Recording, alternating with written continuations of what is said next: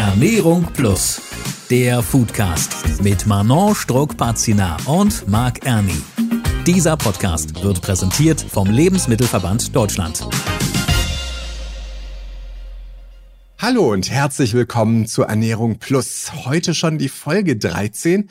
Manon, wie bist du denn bislang durch den Frühling gekommen? Alles gut bei dir? Alles wunderbar. Ich äh, genieße die Sonne und dass man jetzt wieder vermehrt draußen sich aufhalten kann, mit den Kindern schön in der Sonne auf dem Spielplatz oder im Café. Das macht richtig gute Laune. Ja, wo du sagst, viel draußen aufhalten, da ist ja jetzt bei vielen auch wieder so ein bisschen das Problem, wobei das ja dieses Jahr schon richtig früh losging mit den Allergien. Also ich sag mal so normale Allergien, die man so hat. Nase läuft, Heuschnupfen, was auch immer. Das geht ja meistens jetzt auch schon so tatsächlich Ende Februar los, aber ist jetzt natürlich dann so im Mai und äh, auch noch im Juni durchaus ein großes Thema. Wie sieht's bei dir aus, Manon? Hast du denn persönlich irgendwelche Allergien? Ich bin äh, glücklicherweise von dem Thema Allergien äh, verschont geblieben.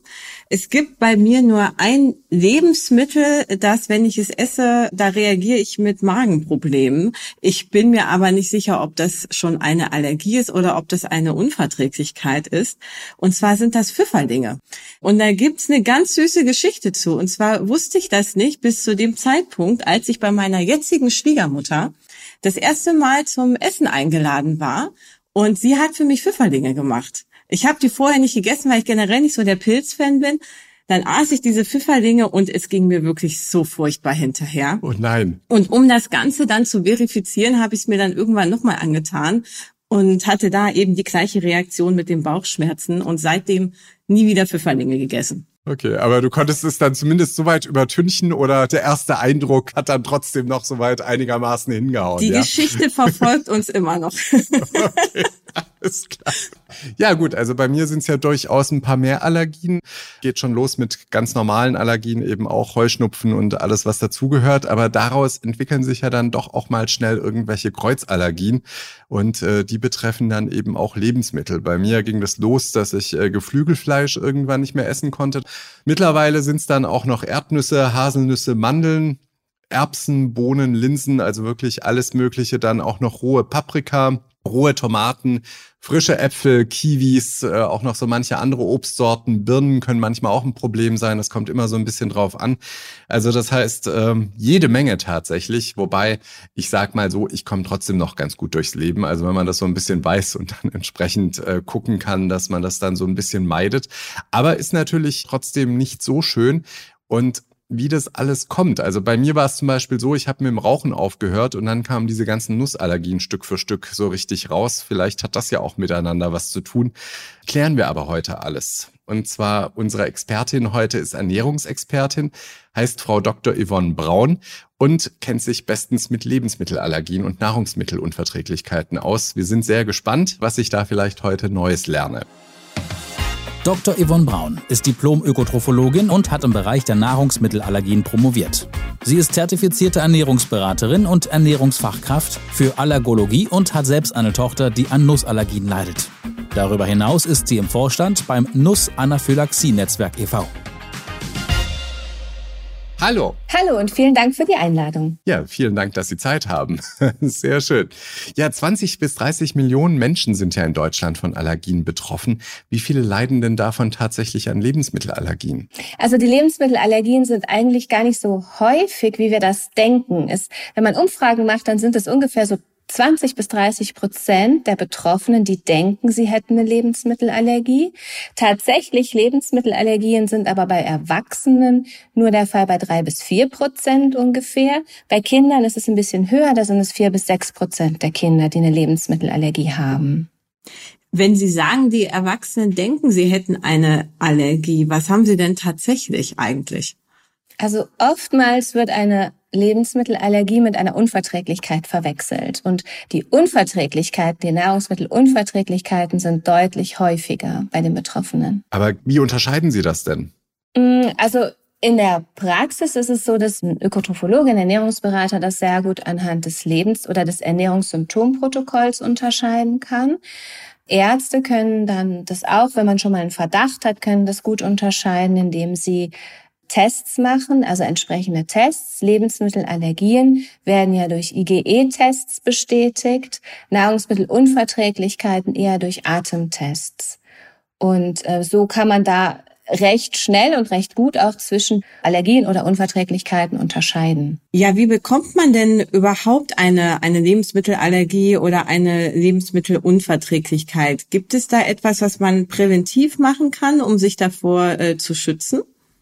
Also gerade bei dieser Diskussion Beikost, also bei den Kindern, ist das immer gerade auch wieder eine Riesendiskussion. Wie kann man Kinder durch eine gute Einführung von Beikost vor Lebensmittelallergien schützen? Und ähm, Allergien sind ja sozusagen eine Fehlleitung des Immunsystems. Also das Immunsystem reagiert gegen einen harmlosen Stoff mit Alarm sozusagen. Und früher also auch in Zeiten meiner Promotion noch, da hat man immer gesagt, am besten wird alles gemieden. Also tatsächlich alle potenziellen Allergene oder potenten Allergene am besten im ersten Jahr gar nicht einführen. Da gab es jetzt ein komplettes Umdenken, das so, dass man sagt, also eine gute Prävention vor Allergien mit der Ernährung kann eben sein, dass man in der Zeit des Stillens im Rahmen der Beikosteinführung eben diese ganzen potenten Allergene wie Kuhmilch, Eiweiß, Hühnerei, Nüsse, Fisch, Erdnuss eben auch unter Schutz des Stillens einführt. Das ist aber natürlich auch nur ein Teil der Allergieprävention und die Beikosteinführung kann auch nicht alles. Gleichzeitig ist es natürlich, dass wir auch allgemeine Empfehlungen haben, dass wir wissen, dass die Exposition von Tabakrauch, Schimmelpilze und auch Innenraumschadstoffe ebenso gering wie möglich gehalten werden sollen, weil das eben auch zu einer Entstehung von Allergien führen kann. Ich möchte einmal noch mal kurz nachhaken, weil Sie gerade das Stillen angesprochen haben. Wir werden tatsächlich in äh, zwei Monaten auch noch mal äh, speziell über Stillen und Schwangerschaft etc. sprechen. Sind die Kinder dann besser geschützt, als wenn sie direkt mit der fertigen Babynahrung gefüttert werden? Ja, also wir haben hier beim Stillen mehrere Vorteile. Ich rede jetzt vor allem über das Vollstillen, über die ersten vier bis fünf Monate und dann ähm, tatsächlich noch Stillen unter Einführung der Beikost. Zum einen ist es so, dass wir einen großartigen Effekt haben, dass gestillte Kinder oft ein niedrigeres oder normaleres Körpergewicht haben und da gibt es Studien, dass gerade Kinder mit Übergewicht auch eher mal ein allergisches Asthma oder ein Asthma generell entwickeln können. Also da haben wir so den ersten Schutz. Der zweite Schutz ist, dass ja Kinder dadurch, dass die Mutter natürlich auch alles essen sollte während des Stillens, ähm, haben wir den Benefit, dass ähm, die Kinder hier natürlich auch in prozessierter Form alle Allergene auch kennenlernen über die Muttermilch. Und das sind die Vorteile, die wir definitiv durch das Stillen haben. Zum anderen baut Stillen auch eine Darmflora schön auf von den Babys. Und auch eine gute Darmflora kann eben vor Allergien schützen. Jetzt können wir vielleicht noch einen ganz kleinen Schritt noch vor das Stillen gehen, und zwar während der Schwangerschaft. Wie ist es denn da? Da muss die Mutter ja auch paar Sachen essen. Und wie sieht es da aus? Hat es da vielleicht auch einen Einfluss schon, wenn die Mutter da Allergene ist? Ja, also da gibt es auch Studien, gerade in Bezug auf die Erdnussallergie. Da wird gerade in den USA ja immer viel geforscht. Und da haben wir zum Beispiel auch eine Studie, die zeigt, dass der beste Schutz vor einer Erdnussallergie eben ist, wenn die Mutter schon in der Schwangerschaft Erdnüsse isst, während der Stillzeit Erdnüsse isst und dann auch Erdnuss mit der Beikost einführt.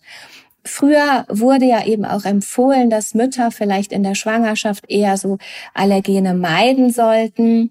Aber hier ist es auch so, dass wir wissen, dass eine vollwertige, gesunde Ernährung im Sinne eher so einer mediterranen Ernährung, also viel Obst und Gemüse, regelmäßig Fisch, gute Öle, auch mal Nüsse einzubauen, am besten vor Allergien schützen kann. Und das ist einmal, weil das Baby dann natürlich auch im Bauch diese ganzen Allergene kennenlernt in prozessierter Form und zum anderen auch, weil die Darmflora der Mutter einfach auch gut wird und positiv beeinflusst wird durch diese Art der Ernährung. Gut, jetzt habe ich nun mal leider einige Lebensmittelallergien. Wie ist das denn dann? Also, wie gesagt, ich habe das ja vorhin schon mal kurz angerissen, dass das tatsächlich bei mir schlimmer wurde, nachdem ich nicht mehr geraucht habe. Ist es vielleicht so, dass dadurch das Immunsystem vorher so damit beschäftigt war, die ganzen schädlichen Stoffe irgendwie vom Rauchen abzubauen, dass es mich gar nicht so betroffen hat? Also ich finde das eine absolut interessante These dass sie während des Rauchens die Allergien vielleicht nicht bemerkt haben oder dass sie nicht aufgetreten sind. Eigentlich ist es ja so, dass Tabakrauch eher auch die Allergieentstehung fördert. Also ich glaube nicht, dass das Immunsystem dazu beschäftigt war. Aber was ich mir vorstellen könnte, ist, dass gerade durch das Rauchen ja auch die Mundschleimhaut nicht so gut durchblutet wird und dass eventuell auftretende Symptome zu dem Zeitpunkt nicht erkannt wurden. Mhm. Ähm, genau, oder auch zum Beispiel jetzt ein Husten durch Pollen eher als so ein Raucherhusten dann abgetan wurde. Okay, aber auf welche Lebensmittel kann man denn überhaupt alles allergisch reagieren und was passiert dann auch genau im Körper bei so einer allergischen Reaktion? Also im Prinzip kann man auf fast alle Lebensmittel allergisch reagieren. Es gibt immer so irgendwie in der Allergologie nichts, was es nicht gibt. Ich habe schon viele komische Nahrungsmittelallergien, wo man erst denkt, das kann ja gar nicht sein, erlebt. Ähm, wir unterscheiden aber ganz klar bei den Allergien einmal diese primäre Nahrungsmittelallergien, die hauptsächlich Kinder erstmal betrifft, die sich also im Kindesalter entwickeln, von den Kreuzallergien. Die Kreuzallergien, die treten eher so im Jugendalter, Erwachsenenalter auf und das sind die Allergien, ähm, wo eben hauptsächlich Birkenpollenallergiker sagen, ich habe schon seit Jahren eine Birkenpollenallergie und plötzlich kann ich keine Äpfel, keine Nüsse, keine Karotten, Sellerie oder diese Dinge eben essen. Wie die Allergie entsteht, das ist ein recht komplexer Vorgang. Also es ist eben so, dass das Immunsystem plötzlich ein total harmloses Lebensmittel oder auch etwas, was man einatmet, also ein Pollen, als fremd erkennt und sozusagen also diese Toleranz nicht mehr vorhanden ist, dass einfach ein Haken dran gemacht wird an das Lebensmittel vom Immunsystem. Und ja, dieses als fremd einstufen resultiert am Ende in der Bildung von IgE-Antikörpern. So, und diese IgE-Antikörper, die wimmeln dann sozusagen im Blut und warten auf den nächsten Kontakt mit dem Lebensmittel und kommt es dann eben zu einem erneuten Verzehr von dem Lebensmittel oder zum Einatmen von den Pollen, dann schlagen die eben Alarm. Dann ähm, wird eine Kaskade in Gang gesetzt, die dann zu den bestimmten Symptomen eben auch führt. Wenn die Reaktion im Körper eigentlich dieselbe ist, wie kommt es dann, dass die Allergiker und Allergikerinnen trotzdem unterschiedliche Symptome haben? Also es gibt ja diejenigen, die Magen-Darm-Probleme haben oder diejenigen, die Hautausschlag haben oder Atemnot. Hängt das dann mit dem jeweiligen Lebensmittel zusammen oder woher kommt das? Also zum einen ist irgendwie jeder Allergiker wirklich nochmal individuell. Es gibt Allergiker, die haben genau die gleiche Allergie mit genau den gleichen Sensibilisierungsmustern im Blut, aber die reagieren trotzdem ganz unterschiedlich. Zum anderen haben wir aber auch immer einen Einfluss erstmal gegen welches Allergen reagiere ich. Das kann man ja heutzutage in der Medizin auch sehr, sehr gut untersuchen mit einem Bluttest. Also die Art des Allergieauslösers ist ganz entscheidend auch für die Reaktion oder für die Symptome. Da ist es zum Beispiel bei der Nussallergie ja so, dass diese Kinder mit der primären Nussallergie oder die Erdnussallergie Allergiker gegen diese Speicherproteine reagieren. Und die Speicherproteine, die sind eben ganz, ganz stabil. Die sind stabil gegenüber Hitze, die sind stabil gegenüber Verdauungsenzymen.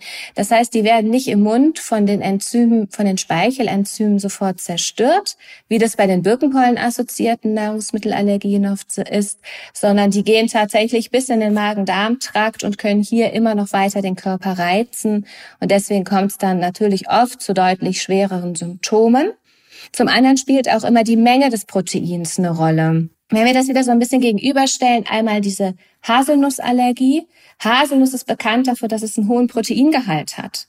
Und fast 90 Prozent von dem Haselnussprotein sind Speicherproteine. Das heißt, wenn ich ein Stück Haselnuss esse als Haselnussallergiker, dann kommt wahnsinnig viel Allergen auch in meinem Körper an. Demgegenüber, wenn ich eine Kreuzallergie gegen Apfel habe, Apfel ist nicht als der größte Proteinlieferant bekannt. Also der hat 0,3 Gramm Protein in 100 Gramm. Das heißt, es kommt da einmal ein instabiles Protein an, aber auch von der Menge her viel weniger. Und wir wissen, dass schon auch die Menge an Allergen, die ich esse, einen Einfluss auf die Stärke der Reaktion hat. Und kann es sein, dass sich aber die Reaktionen immer verstärken? Also sprich, wenn ich das jetzt vielleicht noch nicht weiß und das eine Mal etwas weniger von dem Allergen gegessen habe und dann das nächste Mal etwas mehr davon, es einfach unwissentlich getan habe, dass es dann schlimmer wird oder wenn man eben auch, keine Ahnung, Lebensmittel isst, wo irgendwelche Spuren von enthalten sind und das dann öfter tut, dass dann eine Allergie dadurch sich auch verschlimmert oder ist das nicht möglich? Also wir können nie sagen, wenn die erste Reaktion sozusagen nicht so stark war von der Symptomatik her, können wir nie sagen, die nächsten Reaktionen werden auch nicht stark. Weil wir bei den Allergien immer auch die sogenannten Augmentationsfaktoren haben, die eine Rolle spielen. Das sind sozusagen Verstärkerfaktoren bei der Allergie. Also da spielen ganz klar zum Beispiel Sport oder körperliche Aktivität eine Rolle. Jemand, der vorher eine Stunde im Fitnessstudio war und dann den Allergieauslöser isst, der kann eine deutlich schwerere Reaktion haben, als wenn er auf der Couch den Allergieauslöser gegessen hat. Aber auch ähm, Infekte spielen vor allem bei Kindern eine Rolle. Dann haben wir bestimmte Medikamente, also zum Beispiel die Acetylsalicylsäure, die eben auch schon mal eine allergische Reaktion verstärken kann. Und bei den Erwachsenen jetzt auch Alkohol. Also mhm. einem feucht-fröhlichen Abend, wenn ich da den Allergieauslöser esse, dann kann das auch schon mal eine schwerere Reaktion geben. Sie haben eingangs ja äh, schon erwähnt, dass eigentlich die meisten Erwachsenen eher eine Lebensmittelunverträglichkeit haben, also sprich sowas wie Laktoseunverträglichkeit. Können Sie da nochmal den Unterschied erklären? Also was passiert im Körper bei der Unverträglichkeit und wer ist hier besonders betroffen? Mhm. Also tatsächlich der Unterschied von einer allergischen Reaktion und einer Unverträglichkeit ist, dass eine allergische Reaktion ist eine Fehlleitung des Immunsystems. Hier ist das Immunsystem beteiligt. Eine Unverträglichkeit ist in den meisten Fällen ein Enzymdefekt. Da ist also das Immunsystem gar nicht dran beteiligt. Ähm, deswegen haben diese typischen und diese Betroffenen von den typischen Unverträglichkeiten wie Laktose oder Fructose, Malabsorption, die haben hauptsächlich diese gastrointestinalen Symptome ähm, so dass wir das auch in der Beratung immer ganz gut abklären können durch ein Ernährungssymptomprotokoll, wo wir dann eben schauen, wo geht's denn überhaupt hin? Also geht's eher in Richtung Allergie oder Unverträglichkeit? Aber ist denn eine Unverträglichkeit dann ungefährlicher, beziehungsweise ist eine Unverträglichkeit einfach nur eine unangenehme Geschichte sozusagen? Oder kann das auch zu irgendwelchen krassen Symptomen oder Schocks auch führen? Also in der Regel führen Unverträglichkeiten nicht zu solchen anaphylaktischen Schocks, wie wir sie aus den Allergien kennen. Ähm, und das Gute bei den Unverträglichkeiten ist ja auch oft, dass der Körper zwar einen gewissen Enzymdefekt hat, also das Enzym, ähm, was für den Abbau von Laktose oder Fructose beteiligt ist, das arbeitet schlechter, aber in den meisten Fällen gibt es nicht ganz die Arbeit auf. Und das bedeutet, dass hier immer noch ein kleiner Teil der Lebensmittel, der entsprechenden Lebensmittel vertragen wird. Also Menschen mit Laktoseintoleranz haben oft so eine Laktosetoleranz, wo sie gewisse Mengen vertragen. Und das sehen wir bei den Lebensmittelallergikern in der Regel seltener. Und was macht man denn jetzt? Also wenn jetzt jemand praktisch das Gefühl hat, er hat irgendwie eine Unverträglichkeit oder auch eine Allergie und möchte das jetzt mal ganz genau wissen. Also wir haben vorhin schon gehört, es gibt da Bluttests. Ich weiß auch, dass man dann entsprechend zu einem Allergologen gehen sollte. Das sind oftmals auch Dermatologen. Aber wie läuft das dann im Einzelnen ab? Was empfehlen Sie da auch? Mhm. Also ja, äh, zum Facharzt zu gehen, ist auf jeden Fall der richtige Weg. Die Sache ist ja, zu welchem Facharzt gehe ich? Wenn ich eine Unverträglichkeit habe, gehe ich zum Gastroenterologen. Wenn ich eben eine Allergie habe, gehe ich zum Allergologen. Wenn man jetzt mal ehrlich ist, die Wartezeiten sind lang bei den Fachärzten. Mhm. Und dann sitze ich vielleicht noch drei bis vier Monate und habe meine Symptome und weiß immer noch nichts. Deswegen kann man auch anfangen das erstmal auf kleinem Wege sozusagen abzuarbeiten, indem ich wirklich mal über drei bis fünf Tage ein Ernährungssymptomprotokoll führe, aufschreibe, was ich für Symptome habe und dann erstmal mehr einen Termin beim Hausarzt machen, denn der Hausarzt hat ja dann auf jeden Fall aufgrund des Ernährungssymptomprotokolls hat er schon mal eine Richtung, wo man hingehen kann. Auch Hausärzte können zum Beispiel Allergietests machen Wenn Sie einen Verdacht haben, sollte sich der bestätigen zum Beispiel, dann kann man auch beim Allergologen dann für eine viel ja, differenziertere Diagnostik einen Termin vereinbaren oder eben beim Gastroenterologen. Aber dann hat man auf jeden Fall schon mal so deutlich schneller einen Hinweis darauf, was jetzt vorliegt, eine Allergie oder Unverträglichkeit. Gut, wenn jetzt aber tatsächlich eine Lebensmittelallergie besteht und man dann auch einen akuten anaphylaktischen Schock beispielsweise hat, ab wann würden Sie denn dann raten, wirklich auch einen Rettungswagen zu rufen? Oder ja, was macht man denn am besten gegen eine akute Reaktion und was passiert dann auch im Krankenhaus? Ja, also ich habe das ja selber erlebt. Meine Tochter hat ja diese Cashew-Anaphylaxie, diese Nussallergie und bei der ersten Reaktion, die hatte sie mit drei Jahren, da hatte sie plötzlich riesengroße Quaddeln am ganzen Körper. Sie hat gesagt, sie hat Bauchschmerzen, sie muss sich hinlegen, sie hat gespuckt. Und sie wurde auch schwindelig, also sie hatte auch diesen Schlafzwang und hat dann immer wieder, ist immer wieder eingeschlafen. Und tatsächlich ist es ja so, dass wir bei der ersten allergischen Reaktion, oder ich zumindest, ich habe überhaupt nicht an eine allergische Reaktion gedacht. Ich habe mir gedacht, die ist gerade in den Kindergarten gekommen und hat sich ein Magen-Darm-Virus eingefangen. Aber ich habe damals von der Kinderärztin die komplette Ansage bekommen, wenn sowas ist, wenn das Kind wirklich, wenn es dem Kind nicht gut geht, diese riesengroßen Quaddeln da sind oder auch wenn das Kind anders ist, also es fängt an zu spucken, es schwellen die Augen an und es ist einfach auch sehr ängstlich und weint ganz arg, ist es gerade bei Kindern nicht schlimm, auch den Notarzt zu rufen. Da scheut man sich ja immer so vor, weil man immer denkt, man ist hier die Übermama. Aber tatsächlich ist es definitiv, wenn ich noch keinen Adrenalinpen habe, sondern so bei der ersten Reaktion, ich habe das Gefühl, das ist eine allergische Reaktion, dann darf ich sofort auch den Notarzt rufen. In der weiteren Folge nach der Diagnose schwere Nahrungsmittelallergie ähm, wird ja sowieso das mit sich tragen eines Adrenalinpens empfohlen. Das heißt, ein Allergiker ist ja nicht mehr ohne diesen Adrenalinpen unterwegs. Ein Allergiker mit schweren Nahrungsmittelallergien. Und dann ist es natürlich so, dass ich in dem Fall, wenn diese Person, der Allergiker, reagiert und ich habe so diesen Notfallplan, den ich abarbeite, dass ich dann den Adrenalinpen eben verwende und gucke erstmal, dass die Person sicher ist und dann aber auch noch den Notarzt rufe. Ich habe eine ganz spezielle Frage. Und zwar ist es ja so, dass Lebensmittelproduzenten häufig auf eine Verpackung draufschreiben, zum Beispiel bei Schokolade, bei Vollmilchschokolade, dass sie Spuren von Nüssen enthalten kann, weil die Produktion eben im selben Raum stattfindet oder die Schokolade über dasselbe Band läuft wie vorher die Nussschokolade. Da gibt's ja natürlich immer die Diskussion, ist das zu übervorsichtig? Weil was heißt das? Spuren von. Wie sind da Ihre Erfahrungen aus der Praxis? Hilft das äh, den Betroffenen oder schränkt das ihre Lebensmittelauswahl zu sehr ein? Also rechtlich haben wir einfach das Problem, dass diese Menge der Spur, dass die einfach nicht definiert ist. Da gibt es Untersuchungen, also das kann einfach gar nicht sein. Das kann aber auch im Fall von Schokolade oder Müsli oder Müsli-Riegeln auch mal eine ganze Nuss jetzt in dem Fall sein. Sodass wir tatsächlich bei Menschen mit schweren Nahrungsmittelallergien diese Spurenmeidung empfehlen. Sie hatten jetzt das Beispiel äh, Schokolade genannt. Das ist bei Nussallergien Risikolebensmittel. Also da ist es noch sinnvoll, auch die Spurenmeidung zu machen.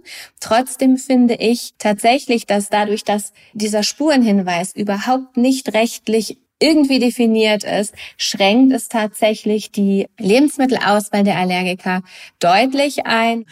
Eine andere Erleichterung, die es ja gegeben hat, wurde ja 2014 mit der Lebensmittelinformationsverordnung eingeführt, die ja besagt, dass allergene Zutaten im Zutatenverzeichnis besonders hervorgehoben werden müssen. Also zum Beispiel, indem sie fett gedruckt werden oder indem sie in Großbuchstaben gedruckt werden. Also sprich sowas wie Soja, Ei etc. Wie sind denn da Ihre Erfahrungswerte? Also hat das eine Erleichterung gebracht oder haben Allergiker nicht sowieso auch schon immer, müssen sie ja eigentlich auf äh, das Zutatenverzeichnis geachtet? Und dann direkt im Anschluss nochmal gefragt, was würden Sie sich denn wünschen von der Lebensmittelwirtschaft für Allergikerinnen und Allergiker für die Produktkennzeichnung? Gibt es da irgendwas, wo Sie sagen würden, das wäre nochmal eine ganz gute Sache? Also Sie haben das ja schon gesagt, seit 2014 gibt es diese Gesetzesänderung und ich bin jetzt auch in diesem Jahr 2022 schon in eine Bäckerei gegangen, die mir immer noch keine Zutatenliste geben konnte. Und ich finde genau, Lebensmittelallergiker müssen oder auch Menschen mit Unverträglichkeiten müssen eigentlich immer nach den Zutaten fragen. Es soll uns das erleichtern, dass wir das tatsächlich auch nachlesen können, die Zutaten. Oft sind die dann in so einem zerfledderten Ordner, den man dann irgendwo aus der, unter der Theke hervorzieht. Also ich finde immer noch, das schießt vielleicht auch so ein bisschen am Ziel vorbei. Ich würde sagen, das ist nett gemeint, aber das ist nicht das, was wir brauchen. Also wenn ich mir überlege, was wir brauchen, ist es natürlich klar, eine Zutatenliste. Also viele Bäckereien machen das ja auch toll, dass sie die Zutaten sozusagen immer an dem Schild mit aufgeführt haben. Was mir aber tatsächlich viel wichtiger wäre, ist, dass auch die entsprechenden Bäckereiverkäufer Auskunft darüber geben können, was herrscht hier denn die Gefahr einer unbeabsichtigten Kontamination? Also wenn ich nach der Haselnuss frage, ja, dann von der Bäckereiverkäuferin kommt, ja, das kann schon überall mit drin sein, ist es immer für mich schwierig, da noch was zu kaufen. Also ich finde tatsächlich so einmal die Verkäufer von unverpackter Ware dazu zu schulen. Also was brauchen Menschen, die hier einkaufen mit Allergien und Unverträglichkeiten. Nämlich eine ganz klare Aussage, lagen die Rosinenschnecken vorher auf den Nusshörnchen oder nicht? Natürlich brauchen wir auch die Zutatenliste, aber gerade so ein bisschen dieses Verständnis dafür, das wäre einfach großartig, wenn das eben tatsächlich so ein bisschen geschult würde das würde ich mir für die Bäckereien wünschen. So von der Lebensmittelindustrie würde ich mir tatsächlich wünschen, dass Firmen, die in Deutschland etwas produzieren, wo sie wissen, dass das eine nussfreie Fabrik ist, ja, dass die auch sich wagen, das auf ihre Produkte draufzuschreiben. Also das würde uns einfach wahnsinnig den Einkauf erleichtern. Welche Tipps haben Sie denn ansonsten noch so mal ganz generell für Lebensmittelallergikerinnen und Menschen mit Unverträglichkeiten? Gibt's da noch irgendwas? Also wir hatten ja jetzt schon viel, klar, man soll natürlich fragen, was ist drin. Man muss natürlich auch ein bisschen mit offenen Augen durchs Leben gehen.